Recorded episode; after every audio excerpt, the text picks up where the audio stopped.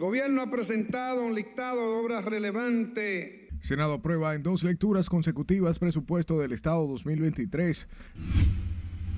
Yo tengo cuatro vehículos, he pagado dos y me faltan dos por, por, por, pagar. La mayoría de conductores no ha renovado su marbete, cuyo plazo vence el 31 de enero del 2023.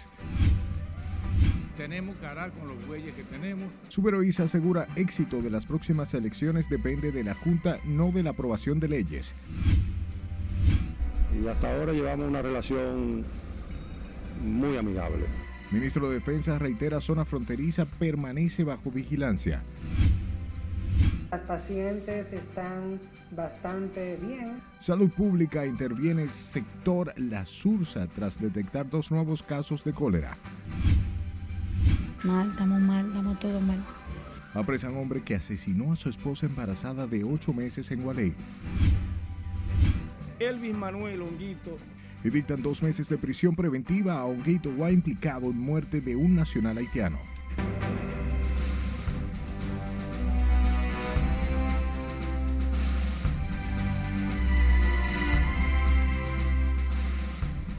Buenas noches, hora de informarse. Bienvenidos a esta su emisión estelar. Como siempre, es un honor llevarles información.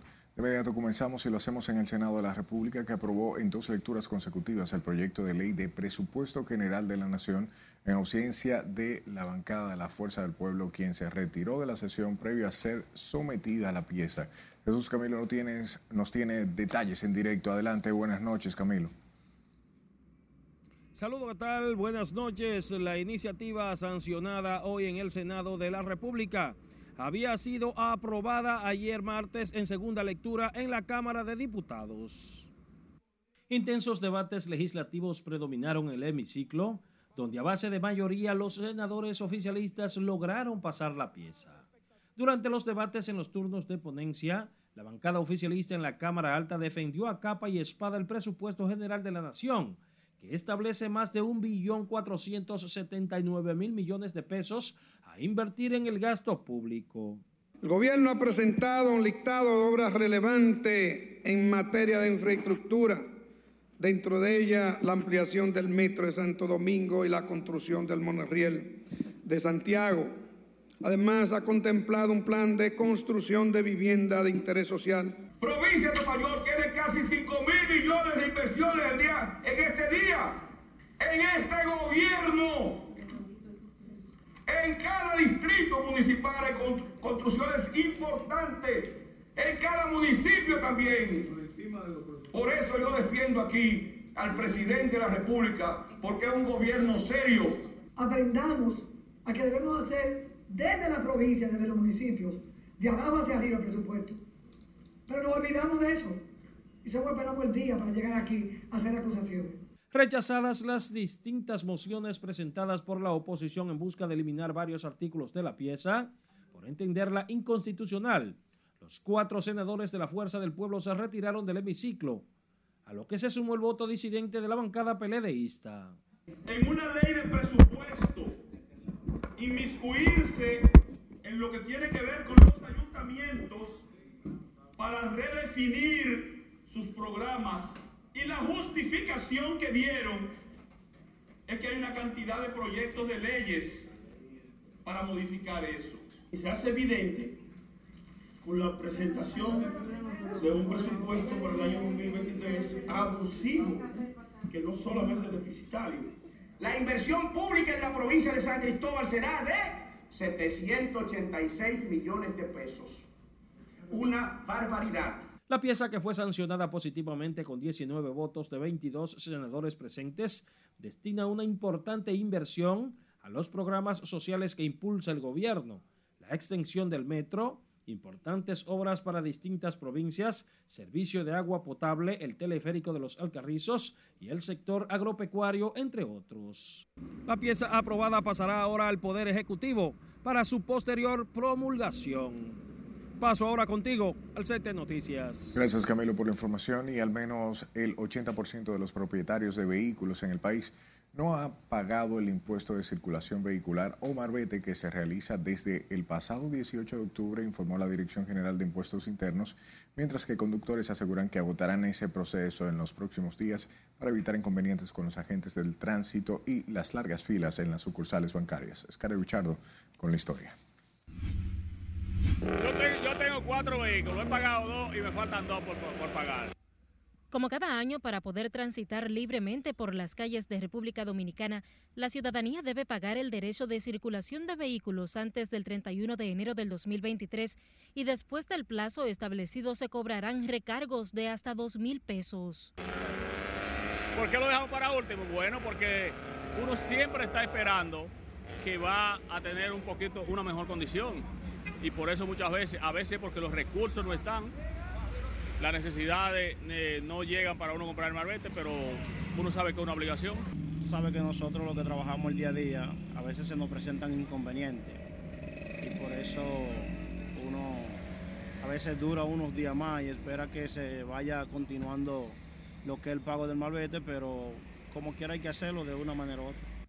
Para la renovación del marbete deberán pagar 1.500 pesos los propietarios de vehículos fabricados hasta el año 2017 y 3 mil pesos los que han sido fabricados del 2018 en adelante. En tanto, las autoridades se proponen recaudar más de 2 mil millones de pesos a través del pago de ese impuesto. No, no lo ha puesto, pues lo tengo ahí, lo compré. ¿Y por qué no lo ha puesto? Lo pongo a final de diciembre, lo pongo. Cuéntenos dónde la gente que deja todo para última hora y usted por qué lo compró tan temprano. Ah, porque estaba en el banco. Estaba haciendo el depósito y lo compré de una vez. Pero no, yo lo saco ya un mes antes, y 15 días antes siempre. ¿Tú lo hacías tiempo? Claro. ¿Por qué? Porque no aguanta esa fila con ese trote y esa cosa, porque como quiera que hay que sacarlo en el verde. La renovación del impuesto de circulación vehicular en Internet será hasta el 15 de enero del próximo año. Es Carelet Guillardo, RNN. Hablamos de los sueños de maquinarias agrícolas del Valle de San Juan, quienes denunciaron hoy que están a punto de perder sus equipos debido a una deuda que mantiene el Ministerio de Agricultura hace más de tres años. Nos informa Julio César Mateo. Se trata de una deuda de más de 295 millones de pesos por concepto de preparación de tierras. El sector maquinaria es la columna vertebral del sector agropecuario y ya nos van a quitar los tractores, no podemos repararlo. Estamos quebrados totalmente. Expresan que tras la declaración de estado de emergencia en San Juan, no se percibe el apoyo para desarrollar al sector agropecuario. Por los niveles de pobreza que tiene esta provincia. Nosotros somos entre las 10 provincias más pobres del país. San Juan es una. Y resulta que nosotros vivimos del agropecuario y que un sector tan importante como son los dueños de maquinarias agrícolas se le presione a unos niveles que puedan perder sus equipos no se corresponde. Representantes de organizaciones del sector agropecuario no descartaron recurrir a los métodos tradicionales para exigir el pago de la deuda. Hacemos un llamado de manera desesperada de que ya el gobierno le ordene al señor ministro de Agricultura Limber Cruz, que cumpla con su palabra, que ya él no da la cara, ya son los funcionarios que están bajo su mando, que dan la cara. Otro problema que afecta a la producción agrícola del Valle de San Juan son las importaciones que impiden la comercialización de los productos nacionales. Que no hay forma de que se pare la importación. Además, tú sabes que hay un acuerdo que es el Tratado de Libre Comercio que he obligado a entrar una parte. Pero si fuera esa solamente que entrara, la de nosotros pudiera salir. Dueños de maquinarias agrícolas del Valle de San Juan esperan que el Ministerio de Agricultura salde la deuda contraída antes de que finalice el presente año 2022 o de lo contrario podrían quebrar. En San Juan de la Maguana, Julio César Mateo, RNN. Mientras que el director del Consejo Nacional de Promoción y Apoyo a las Micro, Pequeñas y Medianas Empresas, Porfirio Peralta, dijo hoy que desde la actual gestión han financiado cerca de 17 mil millones de pesos con préstamos que han beneficiado cientos de empresas MIPIMES en todo el país. Peralta explicaba que las mujeres representan el 62% y explicó que se mantienen capacitando a los pequeños empresarios para orientarlos sobre cómo administrar eficientemente sus negocios y lograr una mayor capacidad de producción. Entiendo que el sector de la MIPYME tiene que sentirse orgullosa del apoyo que ha dado el presidente Luis Abinader a este sector. Ha estado siempre comprometido, siempre lo dice, este es el gobierno de la MIPYME y de verdad que nosotros lo hemos asumido con mucha pasión, con mucha entrega, porque este es un sector clave, clave para la economía, porque tiene mayor valor el tema social.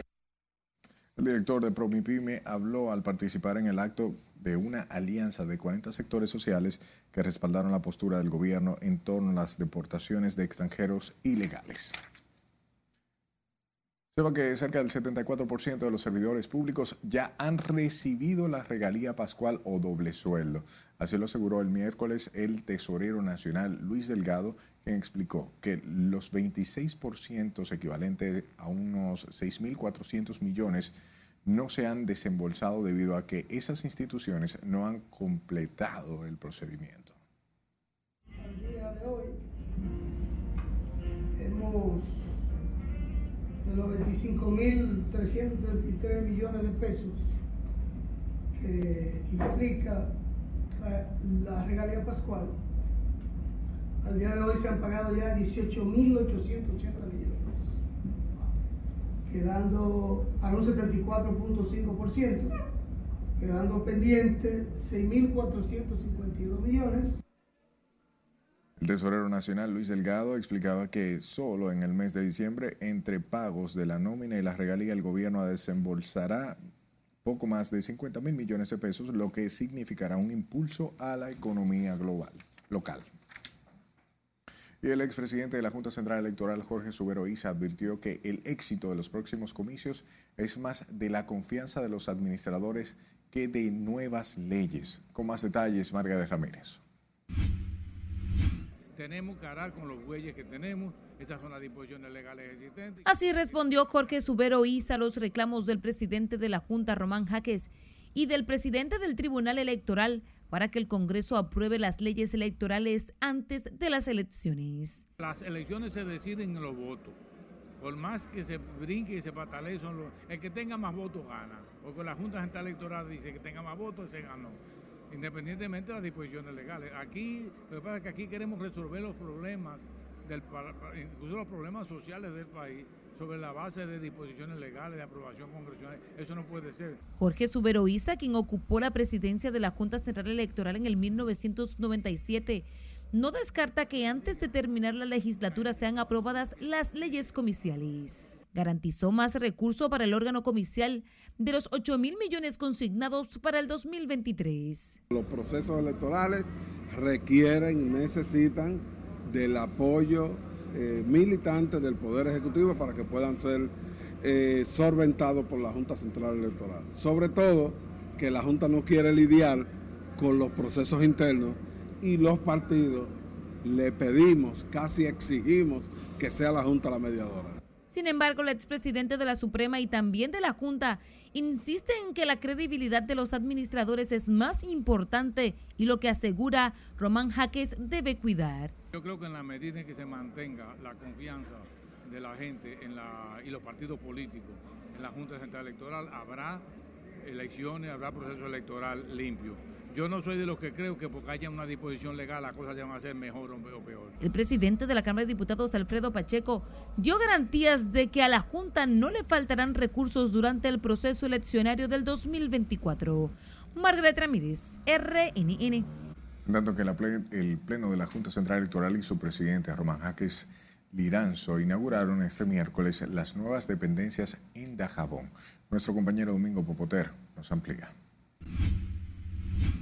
Al acto de inauguración de las nuevas oficinas asistieron los miembros del pleno de ese órgano electoral y su titular, Román Jaques, quien aseguró que con esta sucursal se garantiza el fortalecimiento del registro de Estado civil en la República Dominicana. El funcionario señaló además que el presupuesto para las elecciones del año 2024 se debe realizar en el 2023. El presupuesto, recuerde el Estado, que las elecciones del 24 se organizan en el 23 con el dinero del 23. El acto de bendición de las nuevas oficinas para esa oficialía de Estado Civil en Dajabón estuvo a cargo del sacerdote Roberto Guzmán, párroco de la zona. la petición de hoy es esa, que Dios ponga el espíritu, su espíritu en los miembros de la Junta para que no se dejen mangonear por la política, sino que sea la constitución de la República la que le mande lo que tienen que hacer. Los dajaboneros valoraron como positiva la inversión hecha por la Junta Central Electoral para el mejoramiento de las estructuras de sus oficinas y de esta forma poder brindar un eficiente servicio. En la provincia fronteriza de Dajabón, Domingo Popoter, RNN. Recuerde mantenerse informado siempre en nuestra página web rnn.com.de al igual que la red de su preferencia. Solo busque nuestro usuario arroba noticias rnn. Sus denuncias a este número de WhatsApp 849-268-5705 y escúchenos en podcast. Estamos en Spotify, Apple Podcasts, Google Podcasts y plataformas similares como Noticias RNN. No hay motivo para aumentar la cantidad de personal, cuando es necesario se aumenta. Es tiempo de nuestro primer corte de la noche. Al volver, ministro de Defensa asegura la frontera sigue resguardada. Las pacientes están bastante bien. Detectan dos nuevos casos de cólera en el sector La Sursa de esta capital. De un traslado ilícito y que ocurrió con mis dos hijas menores. El piloto denuncia ex esposa sacó sus hijas del país sin autorización. Ya regresamos.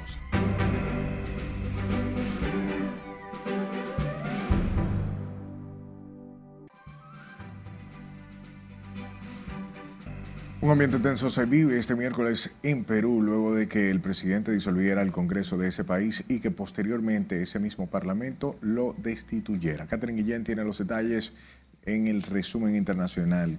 Buenas noches, Catherine. Gracias y muy buenas noches. Pues así es, este miércoles se vive un caos político en Perú que incluye la destitución de su presidente Pedro Castillo y su apresamiento. El destituido presidente de Perú, Pedro Castillo, fue detenido este miércoles y se encuentra en la sede de la prefectura de Lima. Poco después de ser destituido por el Congreso y de ser mayoritariamente señalado de haber intentado perpetuar un golpe de Estado. Según informaron medios internacionales, horas antes de su detención, el presidente había dictado la disolución temporal del Congreso y la instauración de un gobierno de emergencia excepcional y convocar en un plazo breve a un nuevo Congreso para elaborar una nueva constitución en un plazo no mayor de nueve meses. En tanto que la abogada izquierdista Dina Boluarte juró este miércoles ante el Pleno del Congreso como la primera presidenta de la historia de Perú, tras la destitución por el Parlamento de Pedro Castillo, acusado de dar un golpe de Estado. Boluarte, quien era vicepresidenta de Castillo, juró por Dios, la patria y la constitución y dijo que asume de acuerdo con la constitución política de Perú desde este momento y hasta el 28 de julio de 2026 cuando debe cumplir el actual periodo de gobierno. Seguimos con el tema porque el canciller mexicano Marcelo Ebrard afirmó este miércoles que México está dispuesto a ofrecer asilo al ya expresidente peruano Pedro Castillo, actualmente detenido en Lima. Cambiamos de tema. Los talibanes ejecutaron este miércoles a un hombre en el primer ajusticiamiento público realizado por los yidaístas desde su regreso al poder en Afganistán en agosto de 2021. El líder supremo talibán ordenó el mes pasado implementar plenamente algunos aspectos de la ley islámica como las ejecuciones públicas, las lapidaciones, las flagelaciones o, en el caso de los ladrones, la amputación de miembros. El presidente ruso Vladimir Putin reconoció este miércoles que su operación militar especial en Ucrania está tomando más tiempo de lo previsto, pero indicó que ha tenido éxito con la captura de territorios ucranianos y añadió que las armas nucleares de su país sirven como herramienta de disuasión en el conflicto. Y finalizamos este recorrido internacional con la Administración de Seguridad en el Transporte en Wisconsin, Estados Unidos, que detectó que un pasajero envió accidentalmente a su perro a través de una máquina de rayos X del aeropuerto. la agencia publicó un tuit de la resonancia magnética del aeropuerto, el cual provocó el horror de los defensores de animales en las redes sociales que escribieron mensajes en contra del dueño. El dueño del perro se olvidó de informar de la presencia del animal antes de colocar el bulto sobre la cinta transportadora, mientras que el tuit de las autoridades no especifica si el hombre buscaba entrar al animal de forma ilegal al avión o si de verdad se había olvidado del cachorro. Muy triste por el perro. ¿Tú crees que se había olvidado? Como el gallo de aquí, que salió corriendo. No quiero hablar de eso. Muchísimas gracias, Catherine. Volvemos al plano local, pese a que varios organismos de seguridad del Estado están aumentando sus agentes para la época en distintos puntos del país, el ministro de Defensa explicaba este miércoles que la frontera se quedará igual y que se mantienen en vigilancia permanente en la línea limítrofe con Haití. El teniente Carlos Luciano Díaz Morfa también resaltó las buenas relaciones con las autoridades haitianas a través del intercambio de información y apoyo mutuo. Nosotros tenemos buenas relaciones con las autoridades haitianas ellos nos apoyan, nos apoyamos mutuamente, intercambiamos informaciones y hasta ahora llevamos una relación muy amigable. ¿Se reforzará la frontera en esta época navideña? Usted sabe que la gente suele relajar a veces las medidas. No, no, se mantiene el mismo ritmo de trabajo. Eh, no, no hay motivo para aumentar la cantidad de personal, cuando es necesario se aumenta. El Ministerio de Defensa además aseguró que no les preocupa a las autoridades dominicanas la marcha anunciada por haitianos en el Consulado Dominicano en Nueva York porque en el país todo está tranquilo acorde al respeto en la aplicación de las políticas migratorias. La República Dominicana ha avanzado significativamente en el fortalecimiento de la seguridad operacional de los puertos, logrando mantenerse entre los países más competitivos de la región y reconocidos por entidades internacionales. El presidente de la Junta de Aviación Civil, José Marte Piantini, y Héctor Porcella, del Instituto de Aviación aseguran que estos logros se ponen de manifiesto con el, incremento de vuelos que llegan al país y la cantidad de turistas que pisan suelo dominicano. Podemos observar la cantidad de operaciones aéreas que hemos tenido. Eh, podemos ver eh, eh, cómo hemos fortalecido todos los sistemas de seguridad operacional en el país. Y, es un crecimiento y podemos observar la gran cantidad de líneas aéreas que se están certificando y recertificando. Hoy por hoy nosotros tenemos un mayor número de conectividad. Por primera vez en la historia de la República Dominicana vemos eh, líneas aéreas eh, dominicanas pujantes eh, en crecimiento y las que vendrán. Lo que indica que la confianza que se tiene eh, en la política aérea de la República Dominicana, tanto en la parte operativa como en la parte eh, comercial, eh, es sumamente importante. El presidente de la Junta de Aviación Civil, José Marte Piantini y Héctor Porcella del Instituto de Aviación dieron estas declaraciones previo a depositar una ofrenda floral en el altar de la patria por el Día Internacional de la Aviación Civil. Hablamos del presidente Luis Abinader, quien volvió al Congreso Nacional y lo hizo para acompañar a los legisladores en el reconocimiento que le hizo a la familia Azouri, donde Grupo, Grupo Capcana fue reconocida como una de las principales motores o de los principales motores del turismo del país. Nelson Mateo, con más. Y ese comportamiento, todos esos embates, no hizo que esa familia aminorara el deseo de contribuir a lo que hoy aporta más de 16 mil empleos directos a la economía dominicana y a esa región.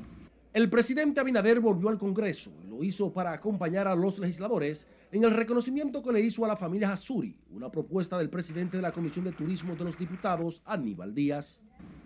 La realidad lo que más nos, nos llevó y nos sensibilizó a hacer esto fue ver la historia de Cacana, fue ver los momentos difíciles que tuvieron conforme al comportamiento global e internacional.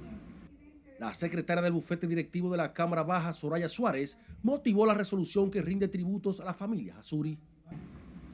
Por cuanto la ciudad destino Capcana ha sido un aliado para fortalecer nuestra marca país frente al mundo y por demás pioneros del sector turismo, uno de nuestros principales motores económicos. Fernando Azuri, presidente del Consejo de Administración del Grupo Capcana, recibió el reconocimiento de la mano del presidente de los diputados. Como una muestra de que el Congreso Nacional se ocupa de estimular las buenas inversiones las buenas participaciones que le agregan valor a la República Dominicana. Todos hemos oído o leído que el turismo es la columna vertebral de, nuestro, de nuestra economía. Hoy quiero comunicarles que estamos seguros de que el turismo es el principal vehículo para convertirnos en un país desarrollado dentro de pocas décadas. Cándida Mercedes Toral, viuda Jasuri, cerró el acto destacando las ambiciones empresariales y el talento de sus hijos. Cuando eran pequeños, sabía que iban a hacer cosas grandes, menos mal que se metieron a cosas buenas. Porque eran insoportables. Yo todavía estoy viva, así que también tenía fuerza para aguantar. Pero son unos chicos encantadores, unos hijos maravillosos, unos trabajadores incansables. No sé cómo, han podido, han echado juventud, bueno, son ambiciosos, que no eran padres, pero ellos les gustan los negocios los. Destino Capcana, establecida en la zona costera de la región este, con sus 100 kilómetros de infraestructuras hoteleras, es uno de los principales motores del turismo, con más de 20 años establecida como emporio turístico de ranking internacional. Nelson Mateo, RNN. Los organizadores de la feria Expo Monte Plata 2022 invitan a la población a participar de la actividad agropecuaria, ecoturística y cultural de esa provincia. En ese sentido, explicaron que los productores también tendrán la oportunidad de promover y comercializar sus productos. Monte Plata consume lo nuestro, que es una feria donde la provincia de Monte Plata va a demostrar, va a mostrar, a promover y a potencializar todas sus riquezas agropecuarias y ecoturísticas. Vamos, van a participar las diferentes asociaciones y cooperativas agropecuarias de los diferentes municipios y distritos municipales, una alta representación de la parte cultural, el ecoturismo y presentaciones culturales. Cuatro días va a estar lleno de, como dice Odeli, una expresión cultural y además una experiencia gastronómica totalmente diferente. Vamos a tener uno y dos cookie show con todo lo que se produce en la provincia, con unos chefs especializados que van a cocinar desde la piña, el cacao, con miel, platos gastronómicos con lo que habitualmente tenemos en todos los hogares dominicanos. La Expoferia Monteplata 2022 se desarrollará desde mañana 8 de diciembre hasta el domingo 11 con la exhibición de piña, cacao, miel, víveres y otros importantes rubros de esa provincia. Cambiamos de tema. El Ministerio de Salud Pública ha entrevistado más de 800 personas en el barrio La Sursa del Distrito Nacional tras detectarse dos nuevos casos de cólera, con lo que se elevan a cuatro los confirmados por la enfermedad. Con la historia se le dice aquí, ¿no? Las pacientes están bastante bien. Una mujer y su niña de nacionalidad dominicana son las dos personas que han dado positivo al cólera, llevando a las autoridades sanitarias a desplegar acciones en el área. Y se ha eh, indagado, se han entrevistado alrededor de unas 800 personas, se han tomado muestras, hemos implantado lo que son los hisopos de Moore.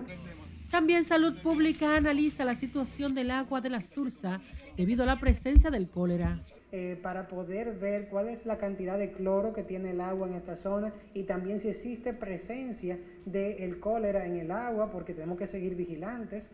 Eh, tenemos también intervenciones específicas de ver cuál ha sido ese, ese caso índice, cuándo ha sido la reproducción de la enfermedad, intervenciones específicas en centros de salud para ver cuál ha sido la incidencia de lo que son la enfermedad diarreica aguda. Estos son los primeros casos de dominicanos con cólera desde que se detectó la enfermedad en el vecino país de Haití y que ha afectado a más de 14 mil personas. Y lo más importante es, que tenemos una situación en control, la situación ha sido controlada, la, la situación en la frontera también ha sido eh, totalmente eh, intervenida, no tenemos ningún tipo de situación significativa. El cólera es una enfermedad bacteriana generalmente causada por agua que provoca diarrea y deshidratación severa. Las autoridades sanitarias mantienen un cordón epidemiológico en la Sursa y la frontera con Haití a los fines de mantener controlada la enfermedad del cólera. Sila Disaquino, RNN. En la República Dominicana continúa el repunte de la COVID-19 y el país suma otros 469 nuevos contagios del virus que fueron detectados tras realizar unas 3.365 muestras en las últimas 24 horas, según el boletín epidemiológico 993 emitido por el Organismo de Salud para el día de hoy. En el país ahora cuenta con 2.000 casos activos, mientras la positividad diaria es de 25.35% y la ocupación hospitalaria se mantiene en 2.0%. Sin embargo, no se han notificado nuevos decesos por COVID en las últimas 24 horas, por lo que el total de defunciones se mantiene en 4.384 y la letalidad continúa en 0.67% justicia. Eh, tienen que hacer la justicia, fueron dos vidas. Vamos a otra pausa comercial. Al regreso apresan hombre que mató a su esposa embarazada en Gualey. Pero como que sea, yo me voy a entregar a la justicia para que vean cómo no fui yo. Dictan dos meses de prisión preventiva a Urbano Honguito Guá. Esta es la emisión estelar de Noticias RNN.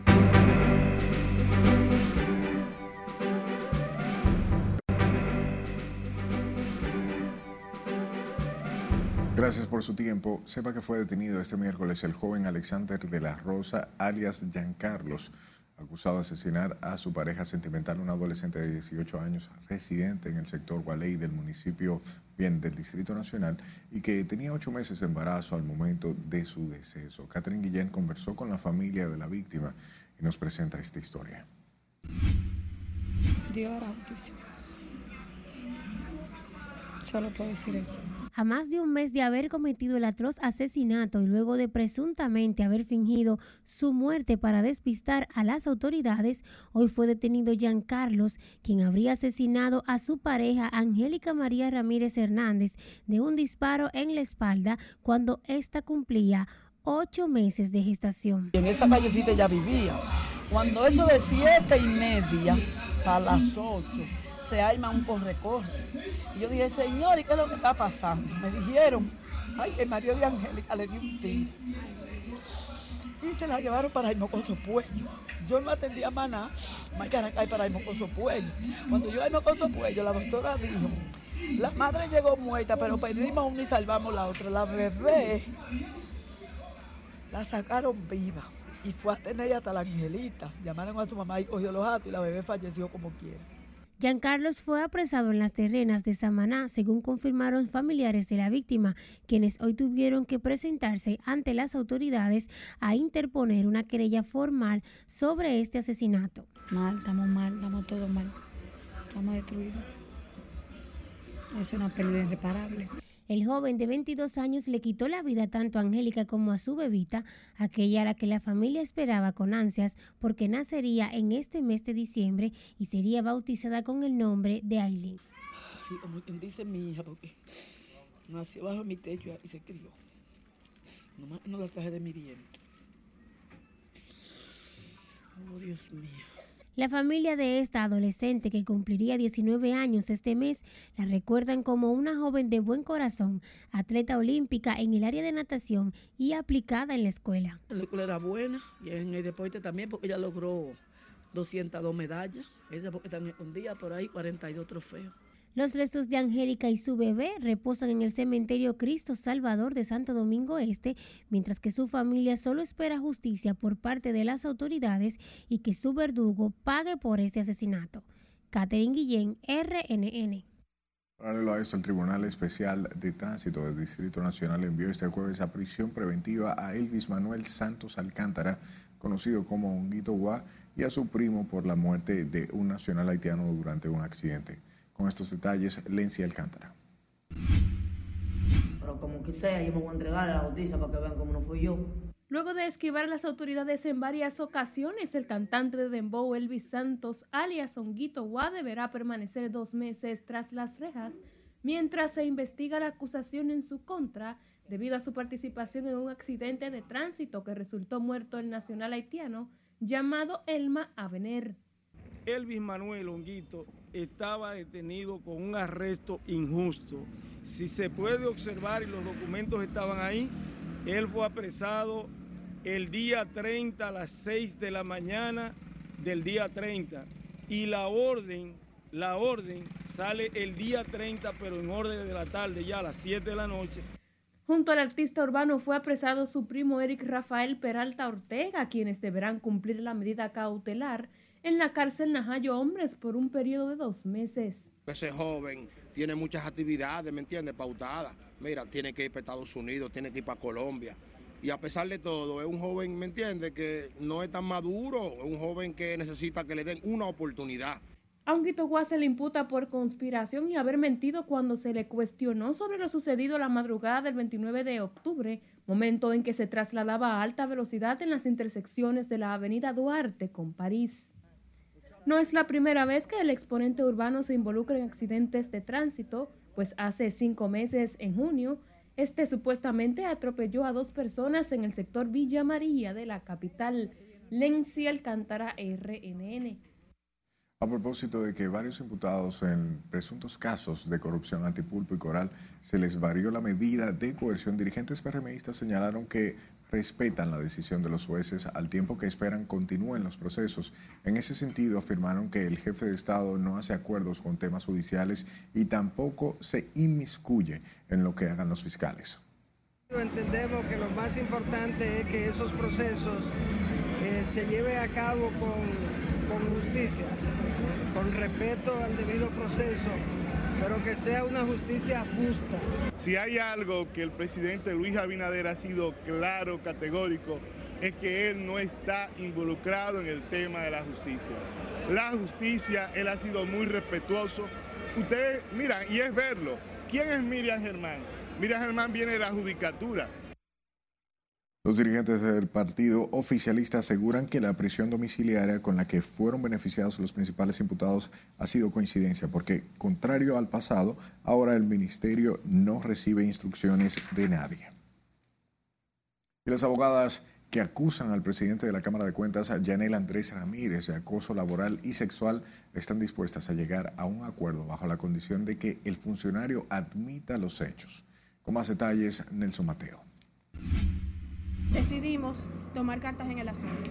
Se trata de Bella Maciel García Paulino y Virginia Ofelia Correa Jiménez, del Departamento de Auditorías de la Cámara de Cuentas. Fueron interrogadas este miércoles en la Procuraduría sobre su querella por acoso en contra de Yanel Ramírez, su jefe. Nosotros estamos optimistas, nosotros sabemos que la verdad va a salir a la luz. ¿Qué, qué pasó? ¿Qué pasó? Porque se ha hecho tantas cosas. ¿Cómo pasaron las cosas? ¿Cómo ¿Perdón? ¿Cómo pasaron las cosas? Eh, lo que pasó está descrito en la querella. Excelente. Está descrito en la querella y así como se describió, así lo vamos a decir aquí. Y todos van a dar cuenta que lo que estamos diciendo es la verdad. Estábamos trabajando horas extras en la institución, unos informes que había solicitado la PEPCA. Y ahí fue que comenzó el acercamiento de él hacia nosotras. ¿Cómo? La querella penal en contra del titular de la Cámara de Cuentas también incluye una demanda civil en favor de las mujeres. Bueno, se ha evaluado provisionalmente eh, los daños y perjuicios en 5 millones de pesos, pero eso es provisional, exactamente, sí. Ya eso lo define el tribunal, pero eso es provisional. Es una evaluación que hacemos nosotros, porque es un daño moral evidente. ¿eh? Yo creo que ustedes como damas deben saberlo. Es evidente que hay un daño moral incalculable. Uno Las querellantes dejaron claro que hay espacio a una negociación que ponga fin al proceso en contra de Ramírez espacio a una negociación con él directamente para desestimar esto? Siempre y cuando se reconozca que nosotros dijimos y estamos diciendo la verdad. Solamente de esa manera.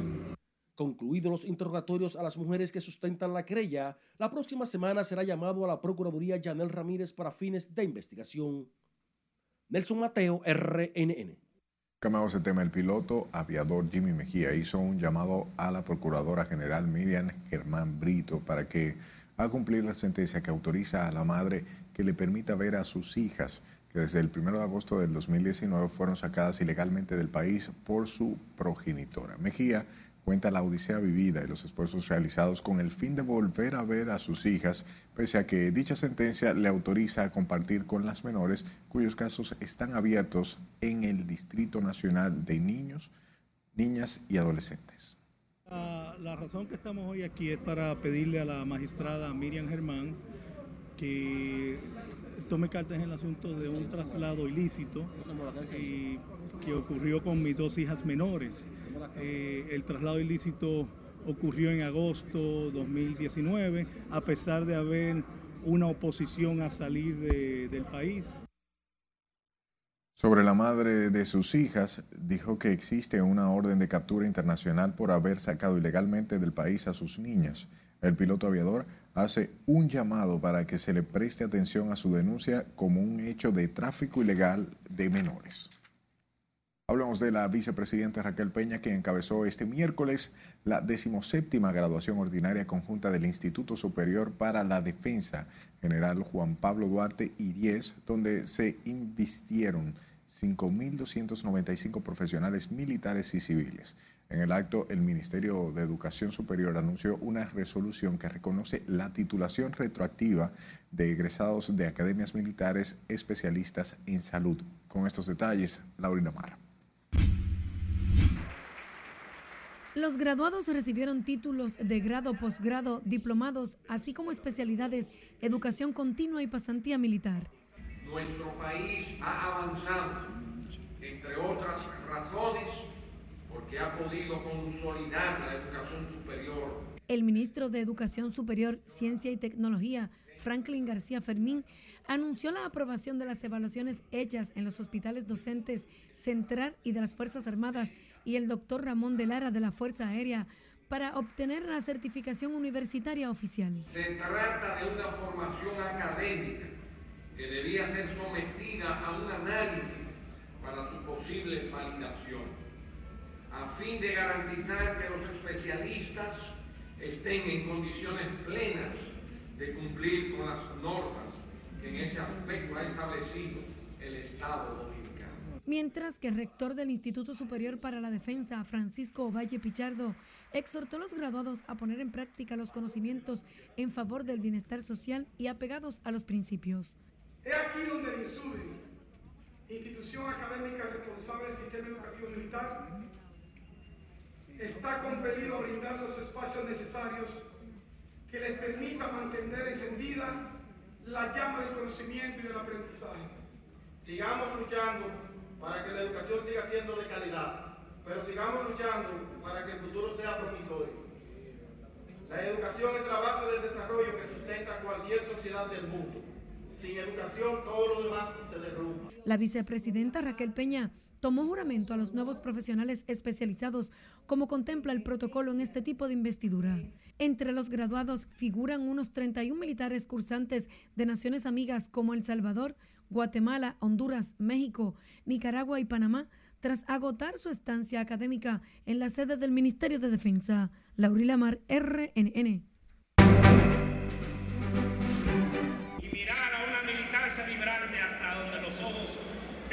Es tiempo de nuestra última pausa. Al regreso, el PRM anuncia inscripciones. Están abiertas para los que deseen formar parte de la organización. En el pasado no muy lejano, por lo menos tres elecciones se ganaron por menos de 50 mil votos, algunas por menos de 30 mil votos. Ponen en circulación libros sobre resultados electorales a nivel presidencial.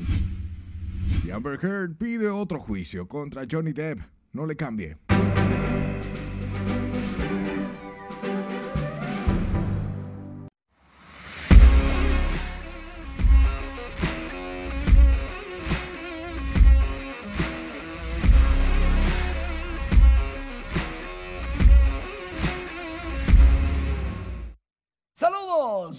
Iniciamos la entrega deportivo con béisbol y béisbol del bueno, porque es el béisbol invernal de la República Dominicana. Vámonos para el Estadio Quisqueya, Juan Marichal, los Toros del Este.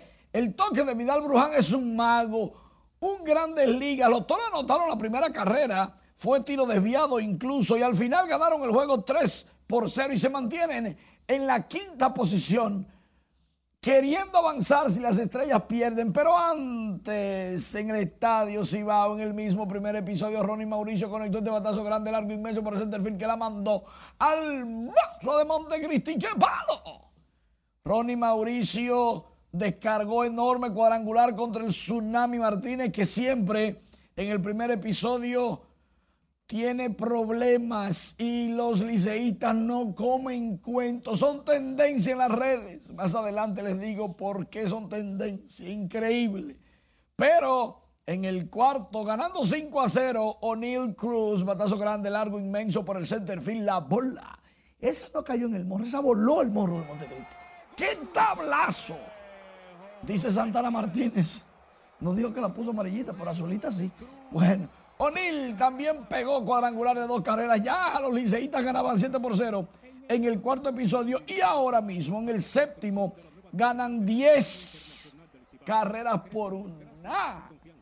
Al compás de 13 hits. ¡Wow! ¡Qué demostración de poder! Por otro lado, las estrellas comenzaron en el sexto remolcando una carrera por doblete de Rainer Núñez, pero en la parte alta de la novena entrada los gigantes se han crecido y están ganando tres carreras por una luego de un triple de dos carreras de Pocotó. ¿Que quién es Pocotó? Edwin Espinal.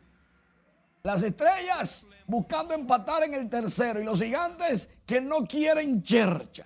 En las grandes ligas, Aaron George se queda con los Yankees de Nueva York. Los fanáticos de los Yankees pueden estar tranquilos que el hombre de los sesenta y tantos cuadrangulares que rompió el récord de Roger Maris y de Babe Ruth y de todo el mundo y de la liga americana completa, se queda por 40 millones de dólares por nueve años. 360. Y eso que los Yankees lo querían matar, lo querían, lo querían engañar. Antes de comenzar la temporada 2022 se le estaban ofertando 150 millones menos. Después de todos esos gorrones que vimos, subió, subió las cosas.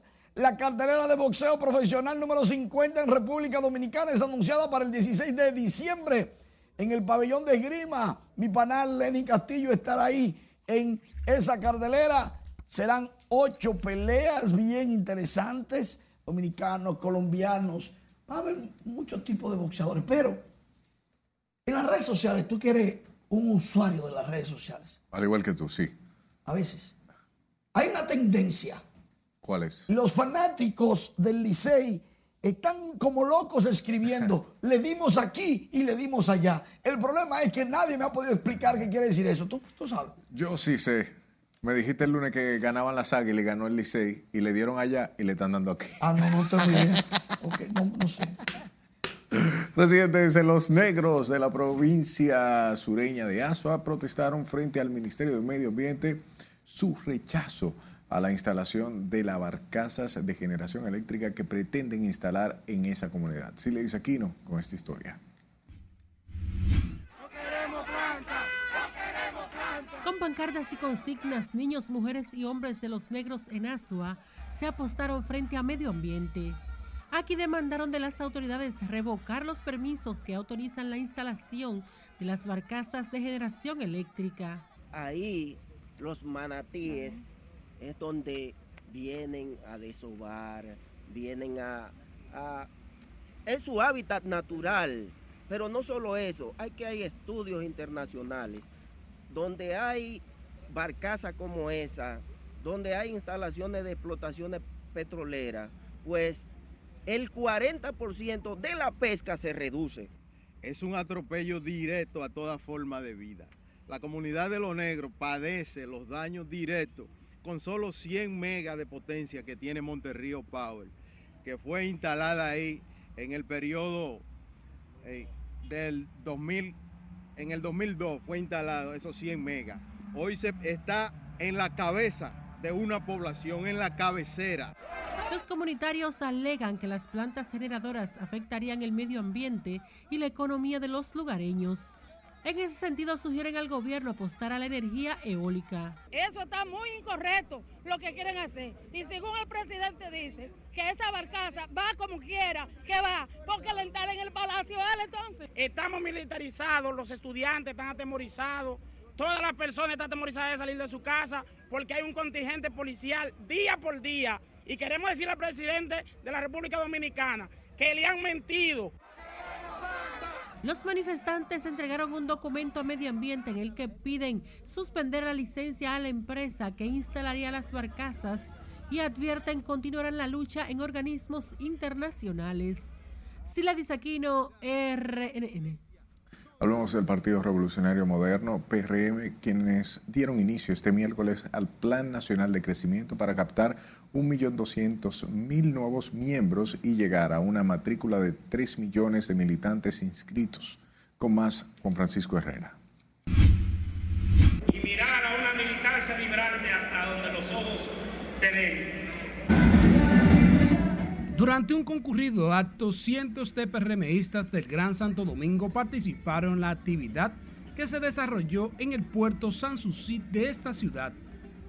José Ignacio Paliza, presidente del PRM, expresó que hace dos años que el país votó por un cambio y ponderó las transformaciones que se hacen desde el gobierno. Por un momento se me dice la piel y pienso estar como en aquellos momentos cuando compartía entre nosotros, nos dirigía, nos daba aliento y percepción de futuro. Señores, está hoy aquí entre nosotros. Vive en cada uno de nosotros el inmenso, el eterno, el grande, el doctor José Francisco Vega Gómez. Para lanzar el secretario nacional de organización del ICNE Ascensión explicó que el Plan Nacional de Crecimiento consolidará al PRM como la más grande organización política de República Dominicana. Para lanzar el programa de crecimiento que habrá de consolidar, que habrá de consolidar al Partido Revolucionario Moderno como la más grande organización del espectro político de la República Dominicana. Tenemos ya eso casi listo. De su lado, Carolina Mejía, secretaria general del partido, dijo que se ve la familia PRMista lista para abrir las puertas a todo aquel que quiera ingresar al PRM. Y por eso con tanta ilusión estamos aquí hoy. Y yo quiero que por favor, de pie, le digamos a todas esas personas que están ahí, listas para formar parte de este partido, yo creo en ti. Que Dios los bendiga. La Comisión de Crecimiento la conforman las Secretarías de Organización, Crecimiento, Electoral, Transformación Digital y la Secretaría Nacional de Comunicaciones del PRM. Juan Francisco Herrera, RNN. Y esta noche fue puesto en circulación el libro titulado Resultados Electorales Nivel Presidencial 1962-2020 República Dominicana, una obra autoría del escritor Roberto Rodríguez presentada por el doctor Ricardo Rojas León. Jesús Camilo, con más. ¿Se recuerdan algunas de las, incidencias eh, de casi todos los procesos electorales? El libro puesto en circulación recoge los resultados de al menos 36 procesos electorales en la República Dominicana en el nivel presidencial, según el autor. Algunos procesos que fueron un poco conflictivos, difíciles, como los del año 90 y 94, y esa, en este libro, tener este libro, le va a permitir eh, tener a mano un, un, libro de consulta. Durante su disertación como orador invitado, el doctor Ricardo Rojas León precisó que la obra arroja en sus conclusiones el nivel más bajo de abstención en los procesos electorales de la historia en el país, situaciones adversas y el ejercicio democrático del electorado. En el pasado no muy lejano, por lo menos tres elecciones se ganaron por menos de 50 mil votos, algunas por menos de 30 mil votos. Votos que se buscaron en, en las alianzas, votos que otros partidos se perdieron por no concertadas la lección básica de la estadística electoral parecería ser que en esta materia lo importante es sumar. Contiene datos históricos que tienen que ver, que ver con los procesos electorales que las nuevas generaciones han de sacarle provecho. El libro, Resultados Electorales Nivel Presidencial 1962-2020 República Dominicana, ofrece además datos estadísticos sobre los resultados de los 36 procesos eleccionarios que recoge en un periodo de 58 años. Jesús Camilo RNN.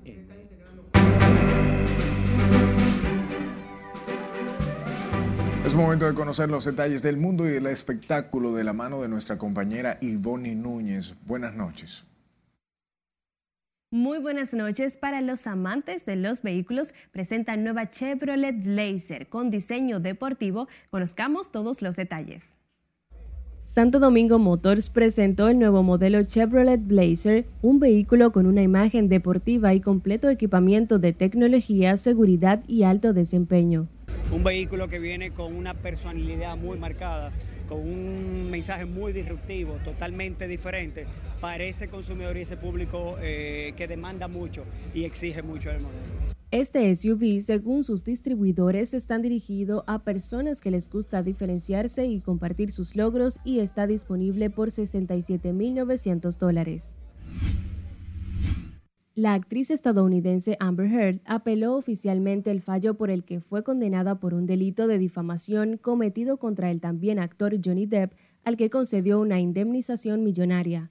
Según informes, el equipo de abogados de la actriz cree que se produjeron numerosos errores durante el juicio, como el hecho de que la vista se celebrara en Virginia y que el tribunal se negara a admitir como pruebas varias comunicaciones entre Heard y algunos médicos. Cuando va a traer cadáver me llaman de la blandino rapea flojo desanivelado. El rapero Lápiz Consciente dejó ver a sus más de 4 millones de seguidores su inclinación por la política, apoyándose en que conoce las precariedades del sistema y conoce una posible solución para erradicar la pobreza. Previo a publicar los resultados en su feed, el urbano había colocado una encuesta en sus historias de la red social con el título Lápiz Presidente, que arrojó el resultado de un 94% positivo, mientras el 6% negativo.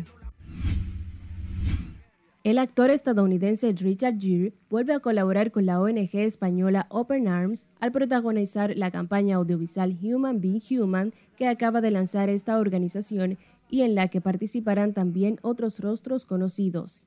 Open Arms, dedicada sobre todo a rescatar inmigrantes en el mar, pretende transmitir con esta iniciativa la necesidad de implicarse en proteger las vidas de personas en situación de vulnerabilidad. La hija de Jailin, la más viral, y Anuel, no nace todavía, pero ya tiene su cuenta oficial de Instagram creada por sus padres. Fue la propia Yailin quien se encargó de informar por medio de sus redes sociales la verdadera cuenta de su bebé, ya que luego de que los artistas anunciaran que estaban en la dulce espera, surgieron miles de cuentas con el nombre de la niña. Posiblemente lo que busca la pareja es apartar la cuenta de la bebé, ya que surgieron cuentas falsas de la misma. Hasta aquí diversión, pasen feliz resto de la noche. Muchísimas gracias Ivonne por tus informaciones y las gracias a usted por su atención. Buenas noches. Thank you.